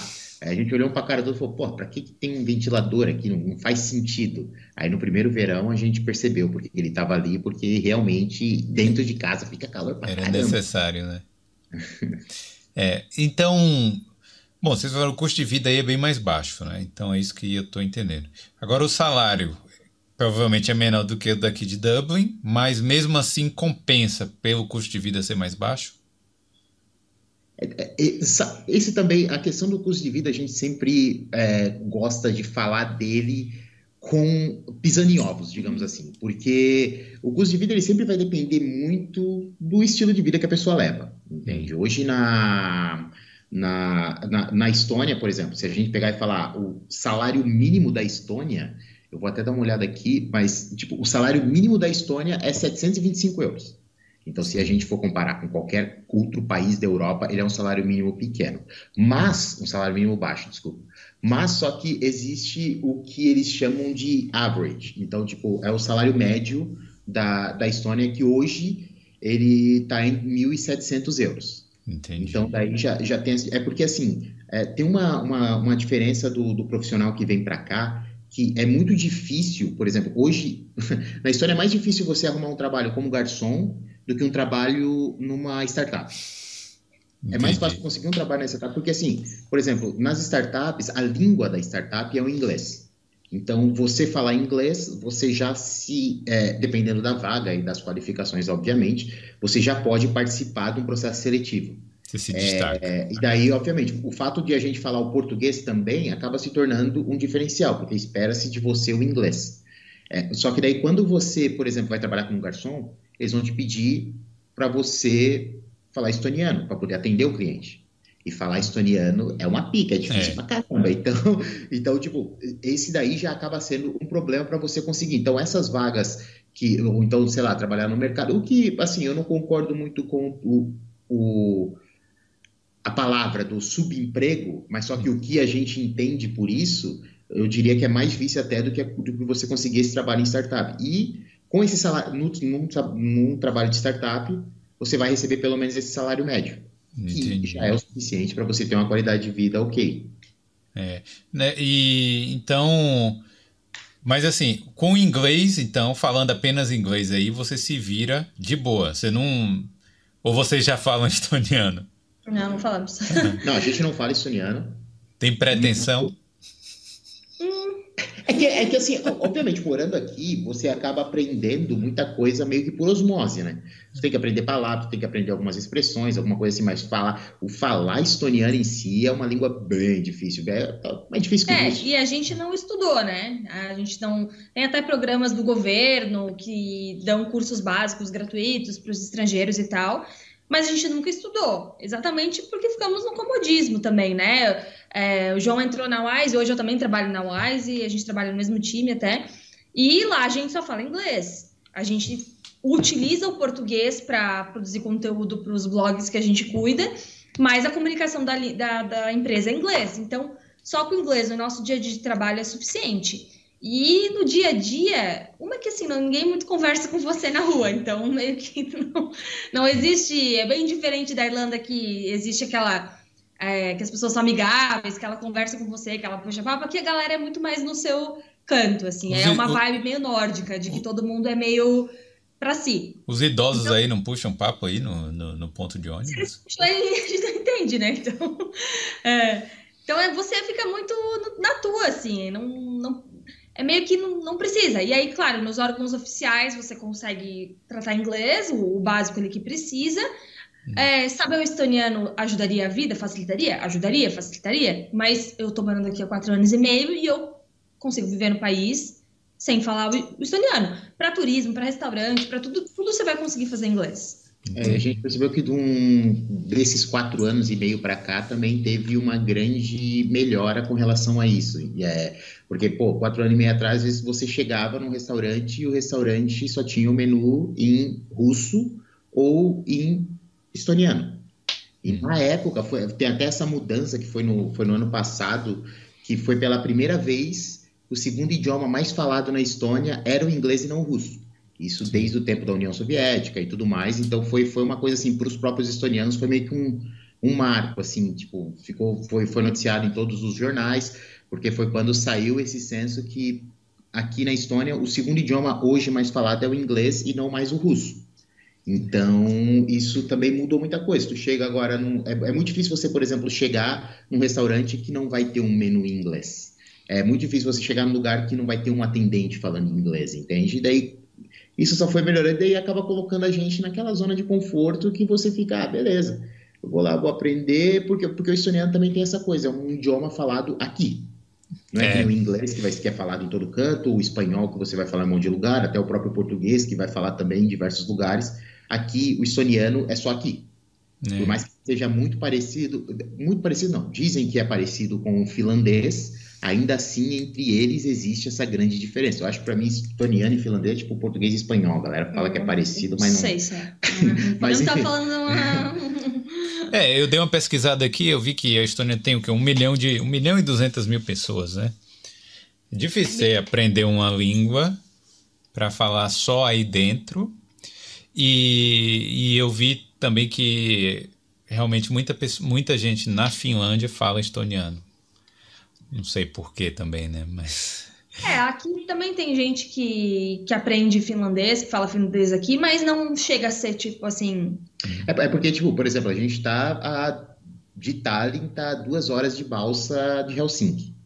Então tem essa proximidade entre os países e tudo mais. Eu não sei historicamente qual que é a ligação, mas só que a Estônia tem essa ligação com os países nórdicos e tudo mais, porque foi um país que ele é meio que porta de entrada dessa parte nordeste da Europa. Então ela foi muito colonizada por diversos outros países. Então foi colonizada pelos nórdicos, depois veio a União Soviética, depois veio a Alemanha, depois veio a União Soviética de novo. Então tipo ficou meio que foi um país muito tipo por conta dessa boa localização que ela tem de saída pelo mar então ela, ela acabou sendo tipo é, muito colonizada, entende? Então e só é, só é independente desde é, depois que caiu, né, o muro da depois Isso, que é. caiu a União Soviética. A independência, porque é. chegou a ser independente em dois, 1918, é, só que aí já logo foi, foi dominada de novo. E a última independência, né, que é a final, é, foi em 1991. Então, se a gente pensar, são 32 anos, não sei se fazer conta. e é pouco tempo. É um país, assim, que se vê como um país de 30 anos. Não é nada, sabe? Não é nada. Mas é legal. É, eu também, mas só que também tem essa parada, que é tipo, eu não vou lembrar agora quais são as gerações para fazer o, o o, o, contraposto aqui, tipo, a gera, é o país geração Z, tá ligado? Porque uhum. aí é da hora, porque daí, por conta disso, esse foi um país que nasceu e cresceu junto com a tecnologia. Entende? Teve que, teve então, que evoluir rápido tecnologicamente. É, então, e, e, daí, tipo, é um país de, de cabeça muito aberta com relação a isso. Então, hoje, pô, esse também foi um grande choque quando a gente se mudou da Irlanda para cá, foi a, o quão aqui eles odeiam burocracia. Uhum. Porque na Irlanda parece que você não consegue fazer nada sem que seja burocrático. Sem o papel, papel físico. Sem o correio. Sem, tipo, ter que abrir uma conta no banco, e ir lá assinar um papel e ter que esperar receber uma carta na minha casa para dizer que eu moro ali, entendeu? Aqui não, pô. Daí tu, tipo, tu chega, tu consegue fazer basicamente todos os serviços com a com todos os serviços legais, tipo com o governo, basicamente você consegue fazer online. Tem dois, um, dois serviços que tu não consegue fazer, que é. É, eles, eles têm ali um número que 99% dos serviços públicos, né, são online. Então você só não consegue se divorciar, é, acho que é, Pô, divorciar... se casar, se casar fisicamente, mas você consegue dar entrada online já. Tem pouquíssimas coisas, dois ou três serviços que você não consegue fazer online. E até assim, a gente comprar um carro, você vai transferir o dono, você faz online. Em 10 minutos está transferido. Tu tá ali conversando com a pessoa, os dois abrem o celular, a pessoa transfere o carro pro teu nome, tu transfere o dinheiro para ela e pronto. pronto o Dutch é, online. É, é, é, muito fácil, de verdade. É tudo muito fácil, assim. É, não, não tem a burocracia nesses serviços públicos, né? E tanto, e tanto que essa, essa matéria que a Gabi tinha mencionado, que saiu no Fantástico em 2018, é bem legal, ela inclusive tem no, no YouTube, é, é, porque tinha sido, a Estônia tinha sido o primeiro, eu não lembro se foi o primeiro, um dos primeiros países a fazer a votação totalmente online. Então, meio que foi uma matéria para mostrar, pô, esse país, esse país aqui no leste europeu, até hoje não sabe exatamente leste, nordeste, o norte, ainda o pessoal não entende, mas esse país báltico, que na verdade eu acho que é a, a definição correta, é, é, tudo feito online. Então, tipo, aquele negócio, enquanto no Brasil a gente está discutindo se a urna eletrônica é segura ou não, aqui o pessoal está fazendo tudo pela internet. É verdade. É, eu, não, eu vi isso aí também, que eu estava é, pesquisando umas curiosidades aí sobre a Estônia e, e tinha essa aí da, da eleição. Mas também é um país de um milhão claro, de claro, pessoas. Nas devidas proporções, nas devidas é. proporções. Mas tem, sei lá, é, é, é diferente, sabe? E a gente sabe que se um dia a gente acabar saindo daqui, seja para qualquer outro país, a gente vai sofrer um pouco com isso, não vai mais estar acostumado, até quando a gente vai para férias no Brasil, assim, que a gente, sei lá, vai resolver alguma burocracia, vai no banco. Aí tu vai na caixa, daí tu fica 500 horas na fila, aí tu chega no atendente, o sistema tá fora, aí tu não consegue fazer, sabe? É tipo, é tão simples certas coisas, mas de alguma maneira tudo é tão complicado assim, sabe? E aqui, não sei, é, é simples, tu resolve, tu resolve fácil. Para dependendo do, do, teu tipo de visto e se tu tá com visto recente, tu consegue renovar o teu visto por e-mail. Aí é bom, hein? Aí é Sabe? é maravilha. Tu só manda teus documentos, Pô, tira não... tua foto, coloca tua assinatura, manda por e-mail e tá resolvido, sabe? Não precisa acampar igual. Na época de vocês, precisava acampar lá, né? Na, na tá. frente. Já tinha, tinha senha, mas acho que ficava cedo, sei como que era. Mas só que, mas só que aqui também tem. Mas só que é, também dando os créditos também tem essa parada porque a, a história em si ela está se tornando muito o modelo para outros países dessa digitalização do governo. Inclusive, o próprio Brasil tem diversas delegações que vêm para cá de estados específicos. Então, eu acho que a última que veio para cá foi do governo do Piauí. Então, veio uma delegação de lá para aprender e entender como que funciona esse ecossistema digital da Estônia para levar para lá. Então, tipo, acho que até o próprio governo do Piauí abriu um escritório, algum hub aqui, para tentar levar profissionais para trabalhar remoto de lá. Entende? Tipo, tem, tem, alguma, tem algumas iniciativas que são, são bem interessantes e a Estônia se tornou meio que esse modelo, sabe? Os outros países viram, pô, beleza, é um país de 1 milhão e 300 mil, mas só que se está funcionando lá, existe uma forma de escalar isso para um país maior, ou então para uma região maior. Então, eu tenho, tenho essa parada. E hoje no Brasil também, na, na, a gente teve lá no começo do ano, eu percebi que tem, teve muito movimento com relação a isso, sabe? É. Teve, pô, agora, tipo, aqueles negócios do teu, teu documento online, digital, essas paradas assim. A própria teve... chegada do Pix, eu acho que foi um marco bem grande, assim, pro, pro Brasil, que, meu Deus, tudo tu consegue pagar no Pix. Antes, ou tu tinha dinheiro, ou não, é. não pagava, entendeu? Agora, é, quem não tem Pix é que tá atrasado. Então, é tipo, a gente foi pro, pro Nordeste, a gente foi pra Maceió e tal, e assim, comprava tudo no Pix, pagava tudo no Pix. Então, isso facilita muito também a, a assim, mover a economia, chegar a ter acesso a, a, comprar as coisas, as pessoas têm acesso a receber dinheiro muito mais fácil. Eu acho que também é, tem coisas acontecendo no Brasil também que estão movendo mais para esse lado, né? Claro que eu, falta ainda algumas coisas, mas, tipo, acho que tem coisas diferentes desde quando a gente saiu. Claro, claro. Não, não. É, isso aí eu acho que dá para adaptar, né? É isso. A gente tem que pegar a, os exemplos bons de cada país. Não copiar a merda, né? A gente gosta de copiar a merda. mas não, mas aí. Agora, rapidinho, uma coisa que eu lembrei que a gente não falou. É, quando tá falando do visto, quando vocês ficam aí muito tempo, sei lá, cinco, não sei quanto tempo, vocês conseguem algum visto definitivo ou conseguem a cidadania no futuro? Existe essa possibilidade? Existe, mas não é tão mais simples que nem na Irlanda, por exemplo. Hum. É, depois de cinco anos aqui, você consegue aplicar para residência permanente. Hum. Só que você precisa falar nível intermediário do idioma, do estoniano. Então, ah, é sacanagem. Né, essa questão. E aí, se eu não me engano, depois de oito anos, ou enfim, de algum tempo ali, você também consegue aplicar a cidadania, é, mas precisa também do idioma. E a Estônia e o Brasil não têm acordo bilateral, acho que se fala, né? Hum. Então, por exemplo, que nem a Itália o Brasil têm. Então, você teoricamente não pode ter as duas cidadanias. É, por essa forma, né? Aplicando por aqui. Se você é uma cidadania de sangue, né? A tua família é estoniana, tudo bem. Mas se você é por aqui nesse processo, teoricamente você tem que deixar a sua cidadania brasileira. Parece que saiu uma lei aí no Congresso brasileiro que não permite você deixar a sua cidadania, você pode reaver, mas enfim, é, eu nunca é, vi acontecer, isso... acontecer mesmo, né? Então, é, o que a gente sabe é mais ou menos das regras. Então, é um processo que você precisa, né? Precisa estudar o idioma, precisa. Tem essas coisinhas assim. Mas é possível. É possível, é possível. É. E aí, então, e como é que é viver aí, assim, no sentido de, pô, um milhão de pessoas, uma cidade do Brasil, tá ligado? É, e Quando a capital a gente... é 400 mil, então... É, quando a gente pensa assim, aí você fica imaginando logo, fala, pô, é uma roça? ou, ou é tipo um lugar que, que tenha aqueles ares de cidade grande, assim? A gente gosta de falar que é uma capital com ar de interior. É o que a gente gosta, eu acho que é o que a maioria sente. Porque, assim, tem as facilidades de uma capital, claro que não uma São Paulo da vida, né? Sim. Mas, é, para comparar, eu sou de Jaraguá do Sul, Jaraguá do Sul tem 280 mil habitantes, então Tallinn tem 400 mil, então já meio que o dobro quase para mim.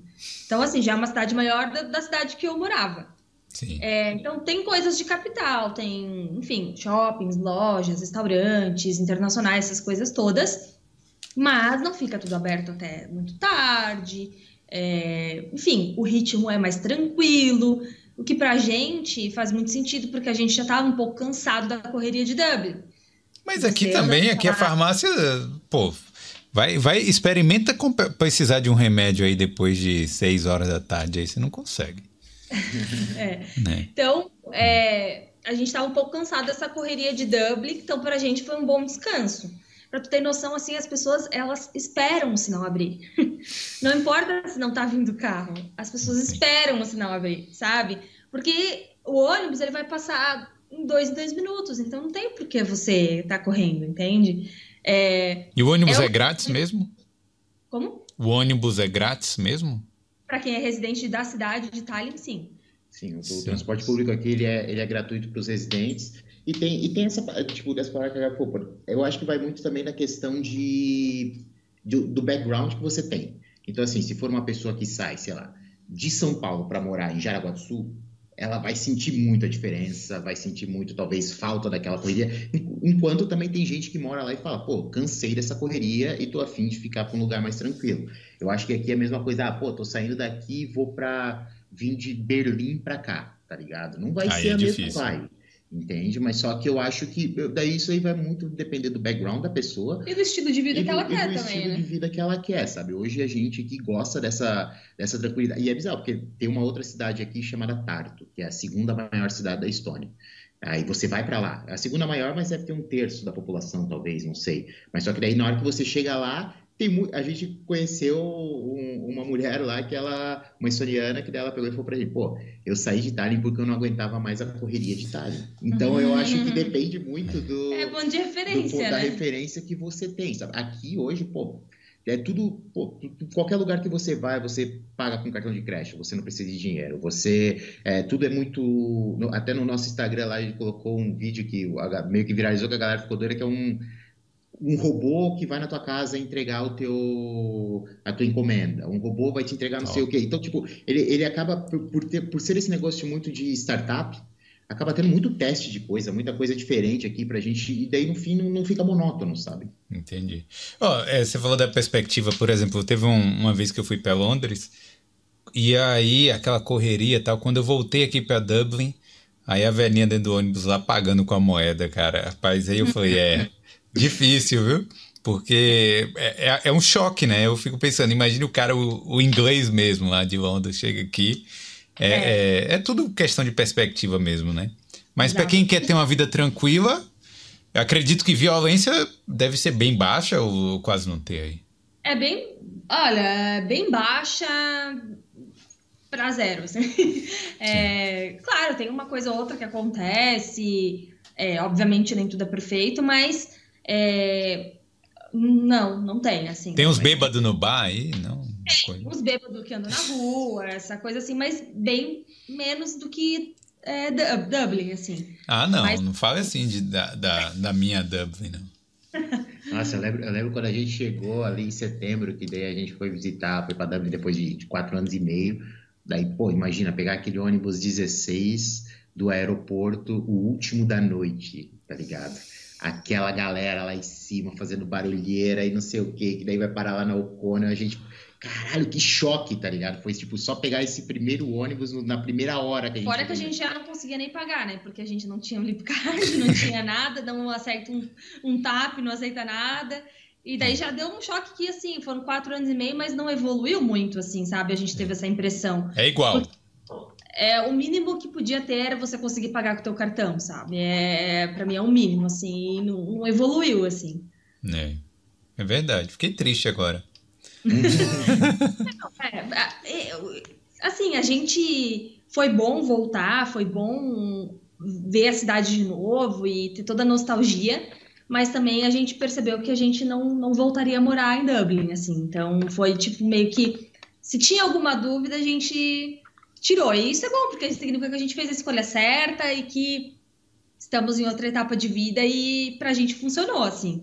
É, porque, sei lá, acho que não, não, é, não faz mais parte do, do que a gente procura.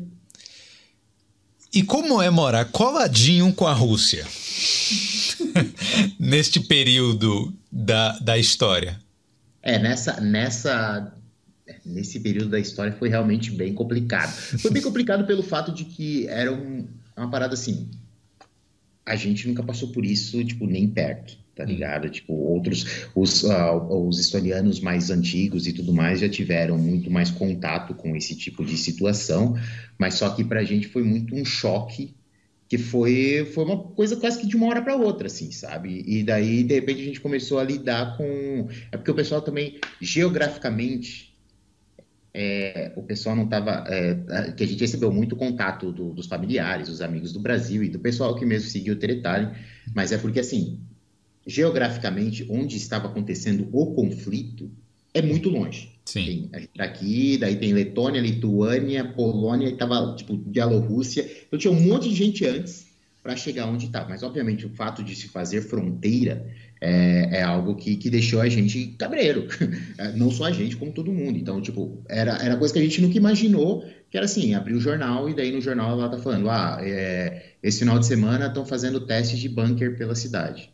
É, ou então pega e reserva água e comida enlatada, porque pode ser que vai ter um corte de água e de luz por, por uma semana, alguma coisa assim. Não aconteceu, mas poderia acontecer. E era uma coisa que a gente nunca tinha imaginado passar, entende? Mas e... o, o, os treinamentos foram feitos?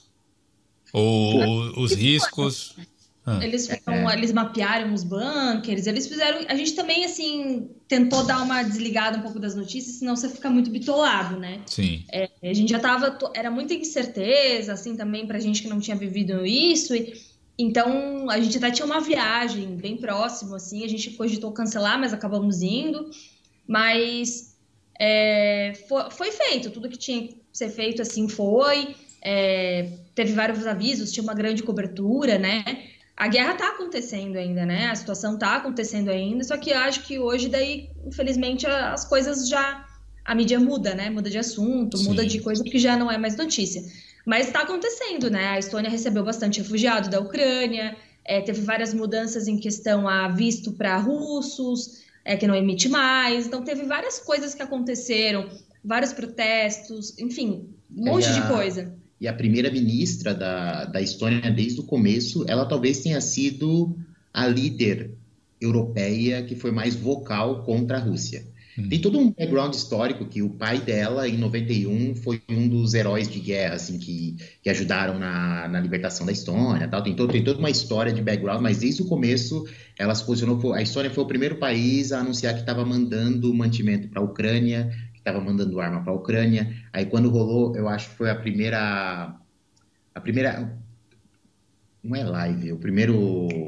Pronunciamento? Pronunciamento e coletiva de imprensa da NATO foi. Da OTAN, no caso, né? É. é foi hum. aqui na Estônia, tipo, veio o Boris Johnson, veio o cara lá dos Estados Unidos, ela, estavam lá em Narva, que é uma cidade que faz fronteira com a Rússia, e lá, tipo, mostrando que, cara, beleza, tipo, a gente é contra o que está acontecendo aqui e todo o suporte que a gente puder dar para a Ucrânia a gente vai dar. Então, desde o começo, ela foi muito vocal com isso e a gente ficava meio assim, pô, mulher, fala um pouquinho menos, não, não, não mexe com os caras. Não mexe, não sempre, sempre o que deixava a gente numa coisa de segurança é que a gente fazia parto, parte da OTAN, né? Que é o que não é o caso de Finlândia, não era o caso de outros países. Então, isso era o que, pelo menos, a gente tinha como segurança, porque se, né, se falava, ah, porque a Rússia vai invadir a Estônia, vai, né? Então, se acontecesse isso, era um país membro da OTAN, então era como se estivesse fazendo isso com vários outros países. Então, Sim. tinha sempre essa segurança, né? É mas é, é claro que, que falar hoje a gente assim vê, né? Mas na época, claro, todo mundo ficou com muito medo. Tem, a gente conhece brasileiros que voltaram para o Brasil, que, tipo, não quiseram ficar nessa incerteza do que poderia acontecer e tudo mais, e voltaram para o Brasil, ou, enfim, mudaram de país, ou sei lá.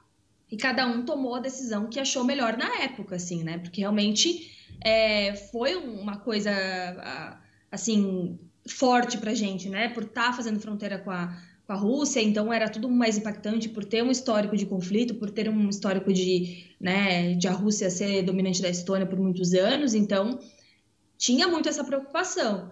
É, mas, né, depois as coisas, assim, foram ficando mais claras, foram, né, se acalmando neste sentido, né, não no sentido da guerra, mas neste sentido de deixar a gente um pouco mais tranquilo. Mas é claro que até hoje a gente está sofrendo os impactos financeiros dessa guerra, né? Nós, a Europa toda no geral, né? Sim. Mas a gente, muito por causa da energia, né? Que a gente tinha muita dependência, a Estônia, da, da do gás da, da, da Rússia, né? Então teve esse corte, então os preços de energia subiram muito. Aqui é, também, é, né? Hum inflação, tudo isso, né? Então, tipo, a Europa toda sentiu tudo isso e a gente sentiu bastante também, né? Então, a Estônia também não produz muita coisa. É, o, de, comparando de quando a gente chegou para hoje, os preços da Estônia aumentaram bastante, assim. Então, é, é, tem essa mudança também. É porque os dois, os dois maiores é, exportadores de, de, de, de bens, de, seja alimento ou energia ou combustíveis e tudo mais, eram justamente a Ucrânia e a Rússia da Estônia. Então, quando isso começou, teve esse problema. 2000, tipo, ano passado, a Estônia foi a maior inflação da Europa. Caramba. 24%, um negócio assim. Então foi tipo, foi, foi um negócio bizarro, assim. Aí, sei lá, conta que a nossa conta chegou a dobrar de valor, e ainda mais que era na época de frio, então daí, pô, daí ó, o aquecimento rolando e tudo muito caro, então, só que era, são os side effects que acabou, tipo, digamos, tinha gente com problemas muito maiores na época, então, até hoje, na verdade, então é meio que questão de escolhas que você acaba fazendo de estar tá aqui, entende? Tipo, você acaba sofrendo isso e não tem muito que para correr a não ser sair daqui, mas só que a gente não tava com interesse de fazer isso. É, mas assim, depois que aconteceu a.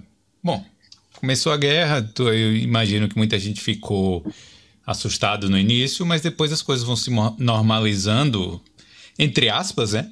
Não onde está exatamente tendo a guerra, mas assim, para quem só está acompanhando as notícias, né? Que é o nosso caso aqui, as coisas vão se normalizando e a vida continua, né? Então é, aí vocês é, não é, vivem com medo hoje em dia, né? Não, não, não. Né? Então é, não tem. Ainda bem, né? Ainda bem. Mas eu fico imaginando que é, deve ser em, em 30 anos, né? Desde que a, a Estônia ficou independente aí, deve ter sido a primeira ameaça mesmo que o pessoal deve ter ficado, né, com, com na mão, né? Tipo assim, falando assim, é, será? Será que é possível que aconteça alguma coisa aqui? Então, é complicado, né? Isso aí. É, não, não foi um momento fácil, mas enfim. É. E Vika, e é, daqui a pouco eu vou ler umas perguntas e, inclusive, quem tiver pergunta aí pode ir mandando as perguntas. Mas eu quero saber qual, qual é a. O Mirosvaldo tinha mandado aqui. Qual é a base econômica da Estônia? O que, que a Estônia faz e o que, que a Estônia produz? Boa Startup? é, eu, eu acho que hoje, é assim, daí agora a gente vai estar falando do que a gente acha e não de que seja o, o oficial. Eu acho que para isso aí vai precisar dar uma pesquisada um pouco maior com relação a isso, mas eu diria que hoje essa área de tecnologia da Estônia, ela é um país que exporta muita tecnologia. Hum. Então, é, eu não sei hoje como dar esses números, mas até pouco tempo atrás era o maior é, índice de unicórnios per capita na Europa, que é das empresas que valem mais de um bilhão de dólares e tudo mais, era daqui que estava saindo. Então, exporta-se muita tecnologia daqui. Tem a, tipo, as empresas que eu acho que são mais conhecidas hoje seria a Wise, tem a... A Wise foi realmente fundada aí ou eles abriram um escritório aí só? Foi realmente Não, fundada? A sede é estoniana mesmo, porque ela é fundada por é, um estoniano. Os dois são estonianos agora? Os dois são estonianos. Uhum. É, só que um estava morando na Estônia e outro estava morando em Londres, né? Então. O, o, eu acho que o headquarter está em Londres por questão administrativa e tudo Hoje. mais, mas só que ele, ela foi fundada aqui. Fazer aí... um mechan. Link na descrição. É, é. Todo mundo aí, os blogueiros, tudo tem o Wise, né? Ó, quem quiser transferir aí dinheiro entre Brasil e é. Europa, clica aí no link da descrição. Mas é, então, continua aí, vai. Aí Mas tem aí, tecnologia. Tem a Bolt também, que, que daí é gigantesca aqui, que agora eu acho que tá, também tá, ela também tá na, na Irlanda também. Bolt aí, não é a do, é do táxi? Isso. Isso. Ah, sim. Acho Só que, que é aqui ela tem mais coisas, né? Então aqui a gente tem o patinete elétrico da Bolt, a gente tem o táxi normal, a gente pode alugar carro, hum. é, enfim, a gente tem mais serviços, né? A gente tem o entrega de comida, tem é meio que um, um pacote. assim, com tudo dentro. Um pacote completo. A gente tem porque ela é daqui. Ela hum. era antiga chamada Taxify, daí depois virou Bolt. Ah, é, tem o Pipe Drive também, que eu acho que é uma empresa conhecida, tem em Portugal, ela também tem, tem escritório lá. Aí aqui também tem a. Eu, eu sempre me, meio que me confundo com a história do Skype. Se o Skype ele foi fundado aqui ou se ele foi desenvolvido aqui, não sei, mas só que também tem essa parada do, do Skype aqui na Estônia. Uhum. Tem a Iolo, que daí ela é uma, é uma empresa muito grande no ramo de iGaming. Então, por exemplo, eu acho que no Brasil é muito conhecida aquela Sportbet, que daí ela é da Iolo, mas é só uma das empresas que a Iolo tem. Então, tipo, exporta-se muita tecnologia daqui. Então, eu acho que, assim, isso é eu falando completamente no achismo, mas eu acredito que hoje, porque não é um lugar onde tem muito, não tem produção de plantação, não tem, não tem nem território. É, não tem um gado aí, não? Então, eu, eu, eu diria que hoje talvez o negócio é, é isso é tecnologia. Falando da, da cabeça da gente. Fontes, minha cabeça, né? Mas é. Não, tudo bem tem problema. É, isso é o que vocês veem, né? É, e o. Tem vagas nessas empresas aí, tem muitas vagas abertas. Como é que funciona isso aí? Se a pessoa quiser trabalhar aí, numa dessas startups, como é que faz? É, qual é o, o caminho? Caminho normal, como você faria para qualquer outra empresa. Acha vaga, aplica, passa pelo processo seletivo e é isso. Mas é, é no LinkedIn? Onde é que acha? Pelo LinkedIn, é, é, tem, a gente tem até um post no nosso site é, também. É, que... até, até agora, se você ir lá no, no Teletari, lá no, no Instagram, a gente postou um link que são de alguns sites daqui para encontrar uh, uh, é, vagas e tudo mais, encontrar emprego. Porque assim, é meio que, como, como a gente estava falando, eu acho que até tinha, um, tinha, uma amiga nossa que ela tinha uma startup que era de trazer profissionais para trabalhar para cá, mas só que focada nos profissionais de tecnologia em si. Então era para trazer profissionais de tecnologia do Brasil para virem trabalhar para cá. Porque eu vejo que, pelo menos nas conversas que a gente tinha com ela, o principal problema era vender a Estônia para os profissionais. Sim. Entende? Então tinha vaga, só as pessoas, pô, chegavam numa hora ali, tava fazendo o processo seletivo e entre tinha que escolher entre Estônia e Berlim. tinha que escolher entre Estônia e Viena. É. Tinha que escolher entre Estônia e Estados Unidos. E daí acabava que as pessoas acabavam escolhendo esses polos, que são polos muito maiores e também muito mais conhecidos. Sim. Então, a, hoje eu acho que isso já mudou bastante, mas só que no começo tinha essa dificuldade de se vender a Estônia para as pessoas, tipo, de, de atrair a mão de obra para cá. Então, ainda se encontra muitas vagas, principalmente na área de tecnologia, mas só que não é só isso, entende? Tipo, tanto que é, a gente, eu entrei aqui na, na área de Customer Support, a gente tem um monte de amigo aqui que chegou na área de Customer Support, só que pelo fato da Estônia oferecer muita oportunidade, é, muita gente que, que a gente conheceu que entrou na área de Customer Support dificilmente fica lá por muitos anos. Entende? Migra, né? Vai migrando, vai, vai evoluindo vai migrando e vai indo para talvez, como foi o nosso caso, a gente, eu entrei na área de customer support, por mais que fosse social media, era customer support mesmo, é, e hoje eu estou trabalhando na minha área, na área que eu trabalhava no Brasil, dentro da empresa, então teve essa oportunidade de crescer dentro da empresa e tudo mais. Então, é, obviamente, cada vez mais e mais eles estão procurando por essa mão de obra mais qualificada, mas só que diferente de outros países na Europa que só dão essa oportunidade para profissional de TI, digamos assim, aqui você consegue ainda encontrar outras, outras oportunidades. Exato, boa, isso é bom, bom saber disso aí. Ó, deixa eu ler umas perguntas aqui. O Nathanael tá perguntando aqui o que eles mais estranharam na Estônia e o que eles gostam demais. O que a gente mais estranhou, bom, eu acho que talvez a gente tenha opiniões diferentes, eu e ele. eu acho que eu estranhei mais a a cultura mesmo, assim, deles, assim, a maneira de se portar. É, porque vindo da Irlanda, como eu comentei, era um, assim, o povo irlandês é muito amigável, eles são abertos, eles, né, podem ter exceções, mas no geral é, você sente esse, esse calor, né? E aí quando viemos para cá, eu não sentia isso, assim, eu passava na rua, uma pessoa com um cachorro, eu já me abria toda, a pessoa cagava. Então, eu sentia que faltava um pouco essa empatia, assim, sabe? Das pessoas.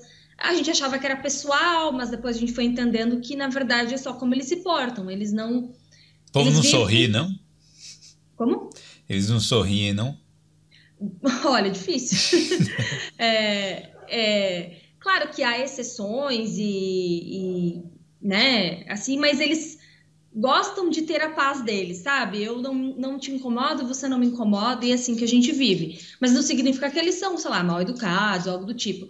Mas a, acho que no primeiro momento, assim, o que me chocou foi essa diferença de, de cultura, assim, até para o brasileiro, para o estoniano, para mim foi algo mais, é, assim, chocante. Muitas pessoas consideram os estonianos frios e tal. Acho que nem seja tanto muito isso, mas é, é só o jeito de se de interagir com o mundo mesmo. Já, já no meu caso, eu acho que, para mim, esse, esse, é, acaba nem sendo um problema, eu acho, é, porque também é essa questão mais de personalidade. Então, é a mesma coisa que talvez eles vão chegar no Brasil e vai achar a gente aberto demais no Brasil, entende? Então, eu acho que é.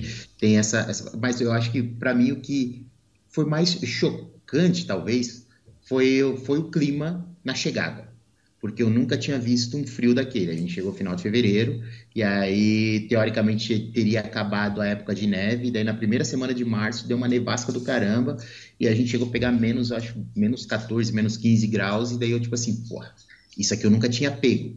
Só que daí teve esse choque, foi assim, vindo da Irlanda, tinha aquela parada de intercambista que, assim, podia estar o frio que fosse, o teu aquecedor em casa ia estar tá ligado em algumas horas da noite e o restante era a tua coberta que fazia a parada. Sim. Aí aqui não, tipo, pô, tá fazendo menos 20 graus lá fora, dentro de casa tu tá de bermuda e camiseta porque desligar o tá aquecedor não é uma opção. Então isso foi um negócio que na, na, na época, assim, para mim, para pegar aquilo, na hora que eu vi, pô, menos 14, eu vou congelar dentro de casa, lembrando da Irlanda, sabe? Mas só que daí foi um negócio que na, na época me fez essa diferença. Mas só que eu não, hoje em dia já não, já não, eu espero chegar o inverno. Chega uma hora que eu tô falando, pô, tá na hora de, de dar uma descida nessa temperatura. É, a gente fala e as pessoas não acreditam que a gente passa mais frio no inverno no Brasil do que no inverno na Estônia. Porque a gente dentro de casa tá super confortável, água quente, na cozinha, no banheiro, tudo é quente, e no Brasil não é. É. Então, tipo, no Brasil no chuveiro, né? Algumas pessoas, sei lá, devem. Na minha casa a gente tem na pia da cozinha, mas é isso. Hum. Para tomar banho é um sofrimento, para se esquentar é um sofrimento, tudo, né? E aqui não, aqui eu durmo de camiseta, eu fico o dia inteiro tranquila. Tá nevando lá fora, mas em dentro eu tô de camiseta. Então, tipo, o frio, claro, você passa na rua, mas daí você tem as roupas apropriadas, você vai passar se você ficar muitas horas fora, essas coisas assim. Mas não, não é assim tão terrível quanto parece. Eu, eu acho que o que, eu mais, o que eu mais curto aqui é o fato de como os estonianos odeiam burocracia. A gente já falou disso anteriormente, mas isso para mim é um negócio que é, qualquer lugar que se a gente se mudar para cá, talvez eu vou sentir muita falta, que é eu poder resolver qualquer problema pelo telefone, pelo por e-mail, pela internet, sem precisar pegar fila, sem precisar tipo, levar muito tempo para conseguir fazer essas coisas. Então, o acesso a esse, a esse tipo de, de coisa hoje meio que me deixou mal acostumado. É, é eu acho que para mim também. seria o work-life balance que tem aqui. Então, eu de tudo muito diferente de tudo que eu já experienciei no, no Brasil e até na própria Irlanda, assim, é, quanto acabou o teu horário, você desliga, assim, sabe? E, pelo menos na, na, nas nossas experiências, assim, na Wise, é, isso é muito respeitado, assim, a gente tem benefícios também extras, além das férias, se a gente não tá se sentindo bem, se a gente tá doente, se a gente tá... A gente pode tirar esse tempo, sabe? Eu lembro de ir no Brasil e trabalhar muito doente, assim, tipo, com o rolo de papel higiênico do lado da mesa e assoando o nariz e tu tem que trabalhar. Não tem uhum. outra opção. Então, para mim, eu, eu, sinto que isso. Ainda é bem que era o nariz. Ó, que o papel higiênico.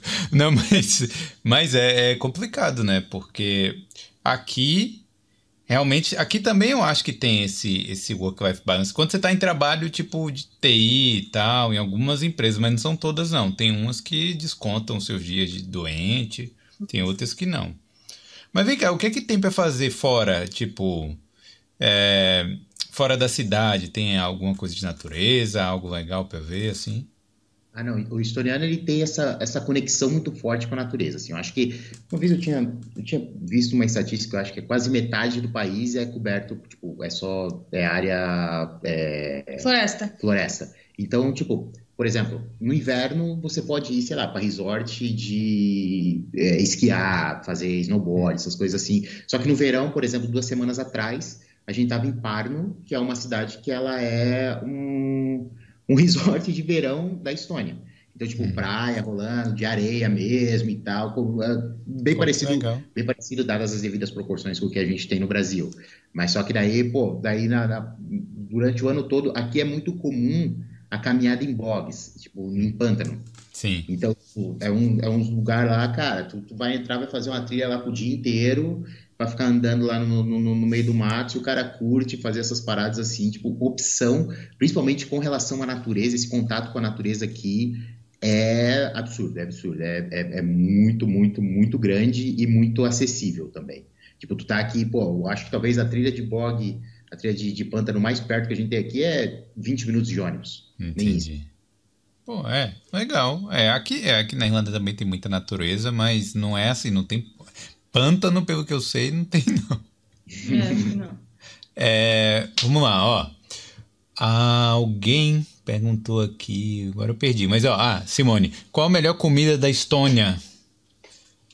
Pô, é, de comida a gente é muito ruim quando perguntam, né? É o quê? Quando você quando pergunta pra gente da comida, da... é porque assim, é até engraçado que quando você fala com os próprios estonianos, eles falam que assim, é muito difícil eles darem um prato que é típico da Estônia justamente por esse fato do país ter sido muito colonizado. Então tem muita influência da cozinha de outros países aqui. Da Rússia e tal. Uma, uma, coisa, uma coisa que eles têm muito é, é, alimento, por exemplo, orgânico. Então, tu vai chegar ali, tu vai comer, sei lá, um, um prato de um prato X lá, um, vai ser tudo alimento e coisa produzida aqui tipo, em, em, pequena proporção, obviamente, mas só que um prato típico daqui que eu, eu, nem me vem na cabeça agora, eu acho que é, vai ser sempre assim. Se tu parar pra pensar de forma geral, é, é Europa, né? Qualquer batata. país que chegar na Europa vai falar batata com carne de porco. Mas só que eu sei que tem outros, mas só que, tipo, por exemplo, de sobremesa, tem o Kohuk. É.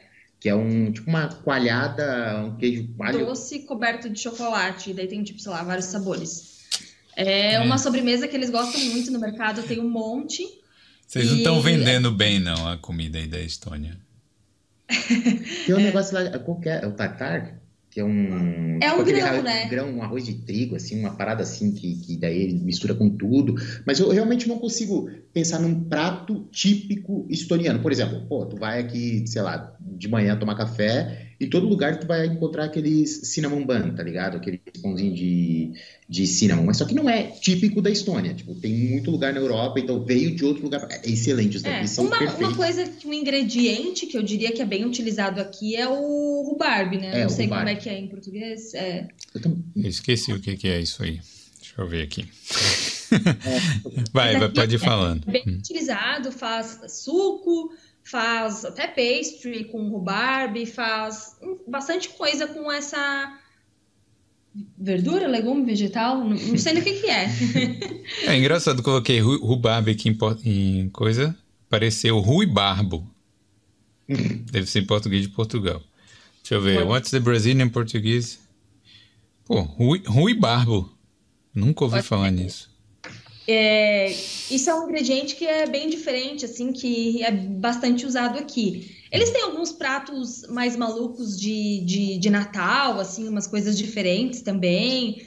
É, porque rola feirinha de Natal aqui na, na, na, cida- na parte medieval da cidade, né? Porque aqui o centro de Tallinn é- tem, existe ainda a cidade murada, né? Do que era antigamente. Então é bem preservada, é uma das mais bem preservadas da Europa. E a feira de Natal acontece ali no meio. Então, Pô, que legal. todo aquele negócio do vinho quente, as comidas carnes, enfim, todo aquele clima de Natal. Inclusive, é bem, bem bonito, assim, é uma das épocas que vem bastante turista para a cidade, assim. É, por Então, exemplo, é, você- me- desculpa. Não, pode falar. Não, não, é é que daí uma coisa que aqui também é, não- foi a primeira vez que eu experimentei foi, sei lá, carne de urso e carne de alce. Daí, é, normalmente, final do ano, tem um lá na. É porque aqui é meio que, que é a maior. A Estônia tem a maior população de ursos pardos da Europa. Marrons. Então. e aí, e daí né, eles são, tipo, daí chega uma época do ano que a caça é meio que liberada. É uma praga, né? Acaba sendo uma praga, assim, de tipo, Ah, no eu- sentido técnico da coisa, que pode acabar matando gente também, né? Se, se liberar geral, né? E aí meio que, que daí disso, mas só que daí, obviamente, daí quem não é, quem não come carne acaba não podendo experimentar algo mais desse, mas só que tipo, foi, por exemplo, algo muito inusitado que eu jamais imaginei na minha vida experimentar e, e foi, foi aqui. Mas não que seja típico daqui também, né? Mas, É, Você Mas tem é- que ir é- caçar você mesmo com suas próprias mãos, caçar o urso é lá, pra verdade. poder, pra poder comer.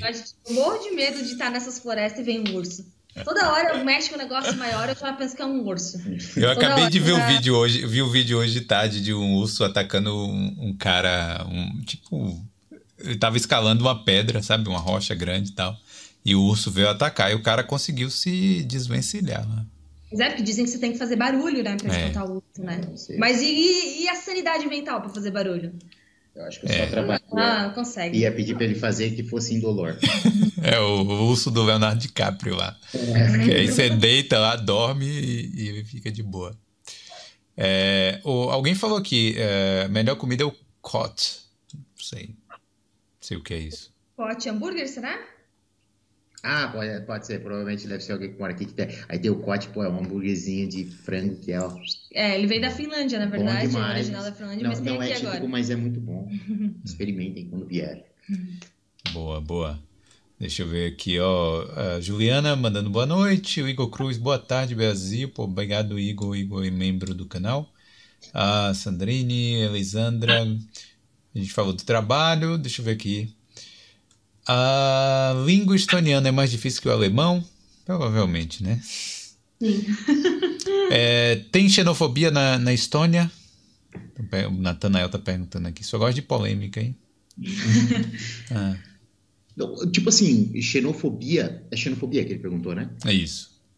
Ah, cara, eu acho que isso acaba sendo algo, um, um problema que pessoa ignorante tem no mundo inteiro, tá ligado? Então, é, é até, vez ou outra a gente levanta essa questão, é, a gente recebe essa pergunta lá no, no, no e a gente entra num, numa, numa conversa que, tipo assim, a gente não pode dizer que não tem pelo fato de nunca ter acontecido com a gente.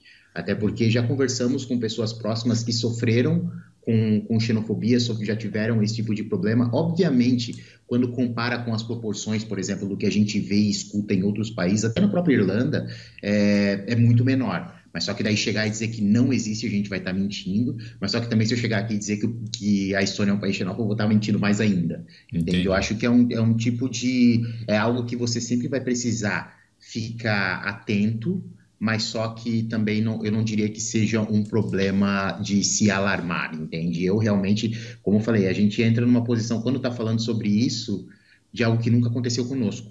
Sim. Então, fica mas é, mas aqui é para você contar a experiência de vocês também.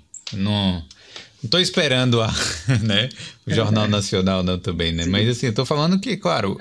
Quando a gente fala sobre essas coisas, sabe? Porque a gente sabe que pode levar para um lado para o outro, então a gente tenta passar uma posição um pouco mais imparcial, tipo.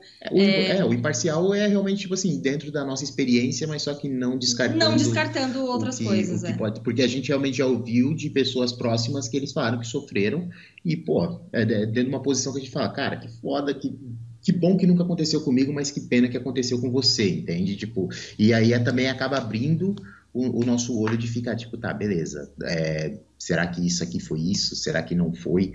Mas só que no fim a gente não teve essa, essa ainda bem que até hoje a gente não passou por nada parecido com isso, sabe? É. É, o Bruno tá perguntando, e como anda para alugar imóveis com pet? Né? É, foi difícil? É, na verdade, a gente já estava nesse apartamento e aí a gente conseguiu com o nosso landlord para aceitar cachorro. Então a gente meio que não teve que procurar outro. Esse cachorro que não para de incomodar é, aqui. Que tá incomodando aqui, esse mesmo aqui. É, o é, bonitinho. O mas, meu tá aqui. O meu, hoje eu fechei a porta e ele não tá aqui, mas normalmente ele anda por aqui também. É um pouco mais difícil com pet, isso com certeza, mas não é impossível, assim, é Hoje em dia tem já várias maneiras que você pode apresentar é, o, o seu pet, pode dar, é, por exemplo, pedir para adicionar cláusulas no contrato, para que se acontecer alguma coisa você vai cobrir, enfim. Tem várias dicasinhas né, que você pode conseguir. Não é possível, fica um pouco mais difícil, mas, mas dá. Tem, assim, tem muita gente com pet aqui, sabe? Muita gente mesmo. A cidade assim é muito pet friendly. Você vê cachorro em todo lugar, você vê cachorro no café, no restaurante, no shopping, você vê muito cachorro. Então, dá, é um pouco mais difícil, mas não é. Acho que é bem menos difícil que a Irlanda, por é, exemplo. É, eu acho, eu acho até engraçado que é tipo assim: você vê muito cachorro em todo lugar, tipo no ônibus, no, no trem, como ela falou, no shopping, em todo lugar. Só que você não vê cachorro de rua. Sim. basicamente, eu acho que não lembro de ter visto cachorro de rua aqui, mas só que de maneira geral, é assim, é, o, e o apartamento para encontrar acomodação é, é, sempre assim, se você está aberto para pegar qualquer coisa, é um, é, tu vai achar mais fácil. Aí se você fala, não, eu quero um apartamento com dois quartos. Não, eu quero um apartamento com dois quartos, aquecimento. Eu quero um apartamento com dois quartos, aquecimento e que aceite pet. Então, conforme tu vai colocando filtros nisso, vai, vai diminuindo um pouco as opções. Mas só que eu, não, eu realmente não, não vejo que seja um grande problema, não. É mais, mo... mais, difícil do que achar normal, mas só que não, não chega a ser uma grande restrição. Mas de modo geral aí, você acha apartamento de boa, né? Não é tipo a Irlanda, né? Ah, não, não. É, eu, tipo, a Irlanda, nem sei se tem outro lugar que, que seja. não, mas eu falo assim, porque tem vários lugares que o custo é mais barato, o apartamento também. Pô, você vê, é, Lisboa tá com o mesmo problema daqui, entendeu? Não chega a ser igual, né? Mas é parecido.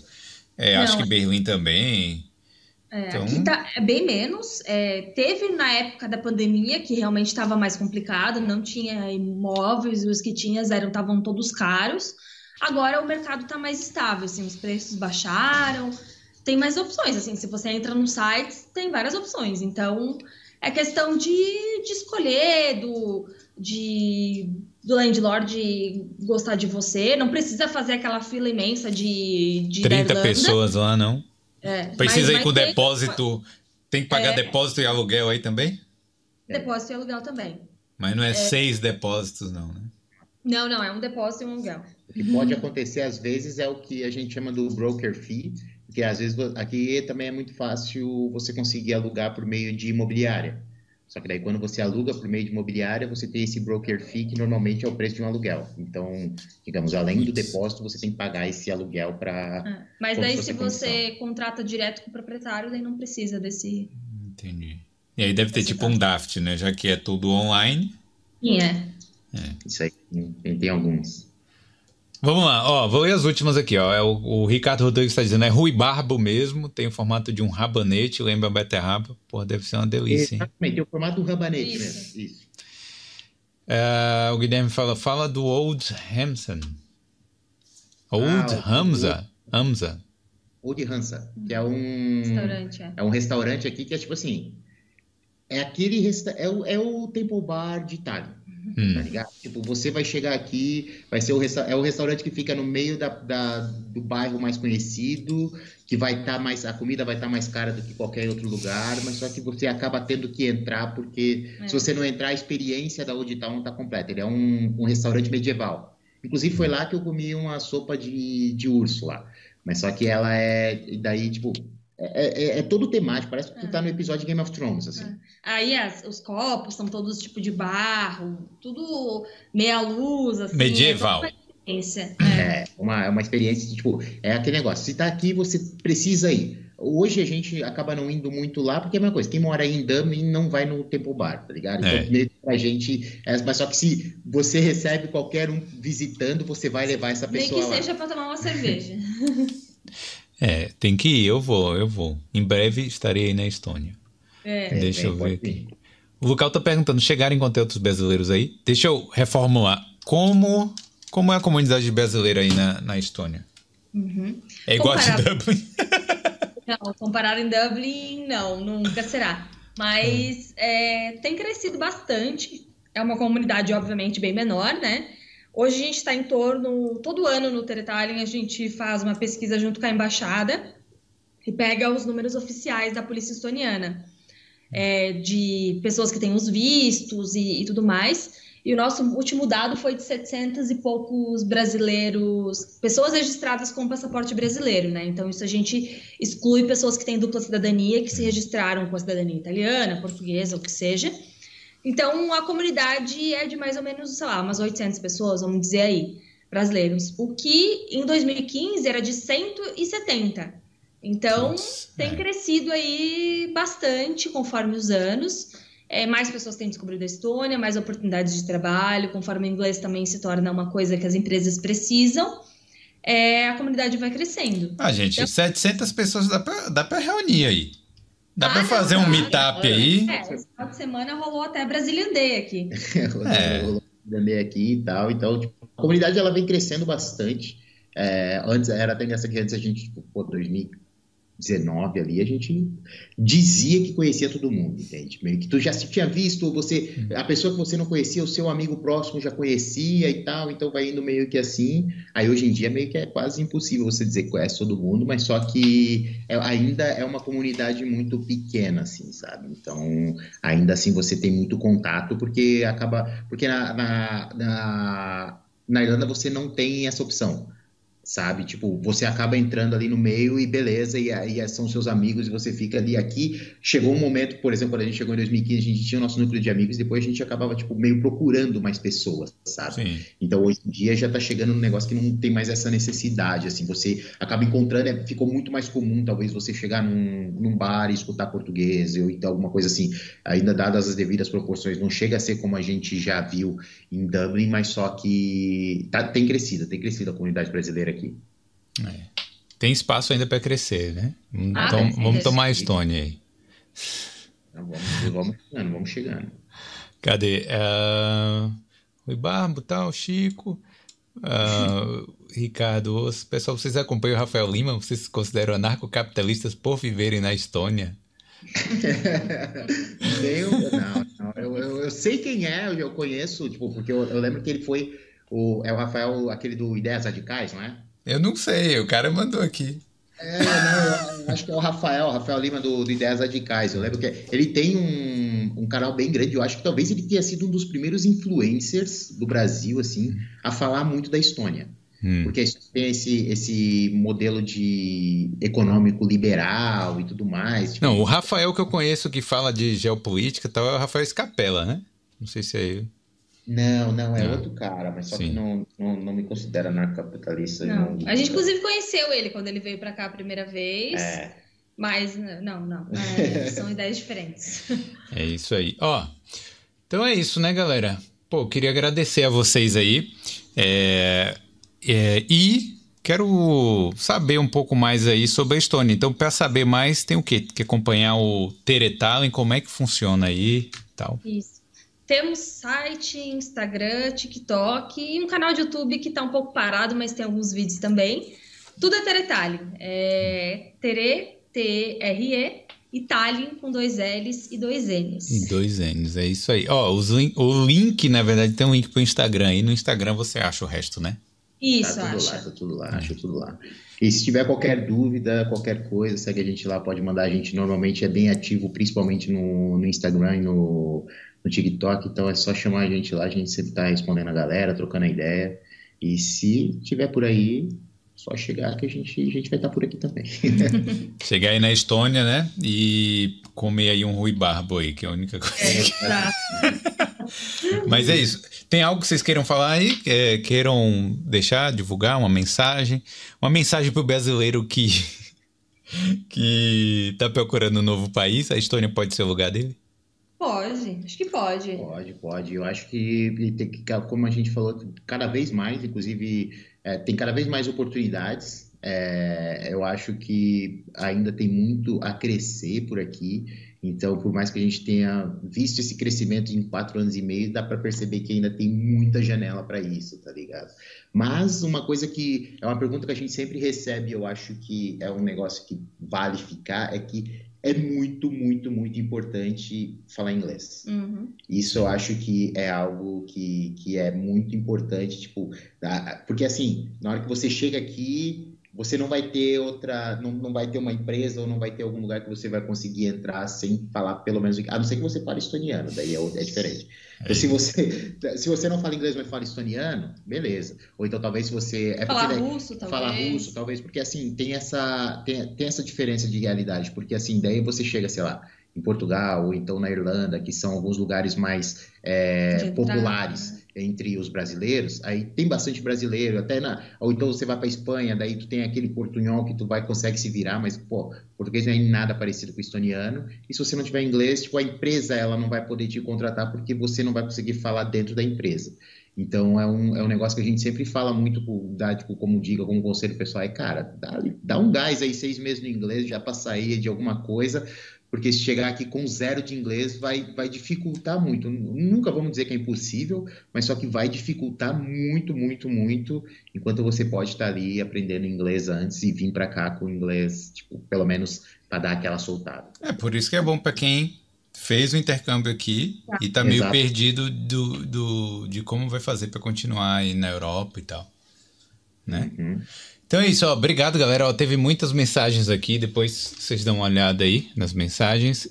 E eu quero agradecer a vocês, tá certo? Então, certo. É isso. Obrigada pelo convite. Valeu, Não, obrigado a vocês. Foi um prazer. Eu lembro de vocês, principalmente da Gabi, né? Dos vídeos aí e tal. E quando vierem aqui, a gente faz pessoalmente aqui também. Tá Exato. certo? Ah, o Marião apareceu aqui também, mandou um salve, viu? Só Quem? registrando. O Marião. Ah, beleza. Um abraço pra ele também. Valeu, galera. Manda um tchau aí na câmera e a Valeu, gente se fala depois. Tchau. Tchau. Tchau.